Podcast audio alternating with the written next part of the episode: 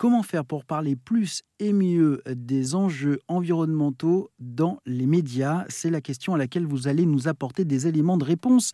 Anne-Lise Vernière, bonjour. Vous êtes la cofondatrice de Cota Climat, un collectif qui demande une plus grande quantité et une meilleure qualité de la représentation des enjeux climatiques dans les médias. Pourquoi vous pensez que des quotas, puisque vous en demandez, vont amener les politiques et le public à mieux prendre conscience des enjeux environnementaux? Alors c'est vraiment, euh, c'est vraiment un enjeu pour nous parce que à la base, donc on a cofondé l'association. Donc j'ai cofondé l'association avec une autre personne qui s'appelle euh, Eva Morel. On est toutes les deux euh, collègues, on est collaboratrices parlementaires. Donc on travaille avec euh, des, parlementaires, et donc qui peuvent intervenir aussi dans des médias, etc.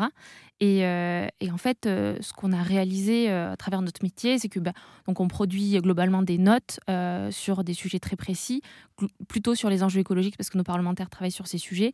Aussi, on, peut aider aussi à la préparation d'interviews, etc. Et ce qu'on remarque en échangeant avec les journalistes, c'est que euh, souvent, ça va être des questions qui vont être euh, euh, finalement dictées par, disons, une tendance médiatique générale. Par exemple, la campagne présidentielle, il y a une sorte de montée en mayonnaise sur les questions d'immigration, de sécurité. Et mmh. donc, quelque part, les, les sujets, les questions ne devaient tourner qu'autour de ça. Mais ça, c'est pas nouveau. Et c'est pas nouveau exactement.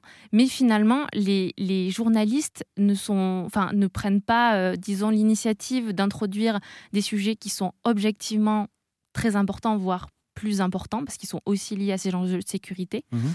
Et, euh, et, donc finalement, ils vont pas mettre la pression aussi sur les responsables politiques. Et il y a vraiment un lien entre le traitement médiatique, le fait que la population comprenne ces enjeux euh, et que finalement, euh, à la fois les médias et la population puissent exercer une pression sur les responsables politiques. Et inversement, le fait que la population soit consciente de ces enjeux-là, va, ça va permettre à la population de mieux accepter aussi les, euh, les, solutions en fait qui vont être euh, euh, proposées par la puissance publique et, et les responsables politiques.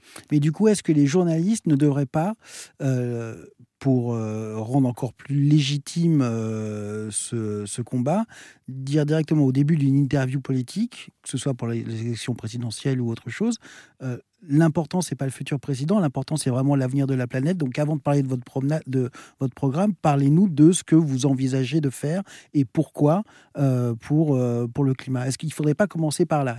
Et selon nous, si c'était, c'était vraiment important de le faire pendant euh, les présidentielles, aussi les législatives, enfin, globalement, toutes les périodes un peu démocratives, enfin, les périodes électives, disons, et même au-delà de ça, euh, euh, au quotidien, en mmh. fait, euh, pouvoir interroger vraiment nos responsables politiques sur comment, en fait, ils, ils envisagent ce sujet, ces enjeux, euh, comment ils mettent en œuvre des politiques publiques qui vont nous permettre de lutter contre cette crise écologique. Et, vraiment, on est vraiment passé à côté de ça euh, pendant la campagne présidentielle.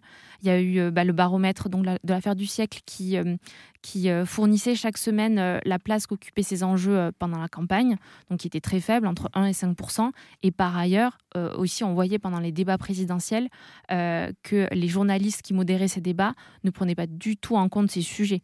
Et pour nous, ça a été très frustrant. Enfin, on comprenait pas, en fait, tout simplement. Euh, parce que vraiment, c'est un sujet, un sujet central, que ce soit pour les enjeux de santé, les, les enjeux économiques, les enjeux d'emploi, de pouvoir d'achat. En fait, c'est au centre de tout. Mmh.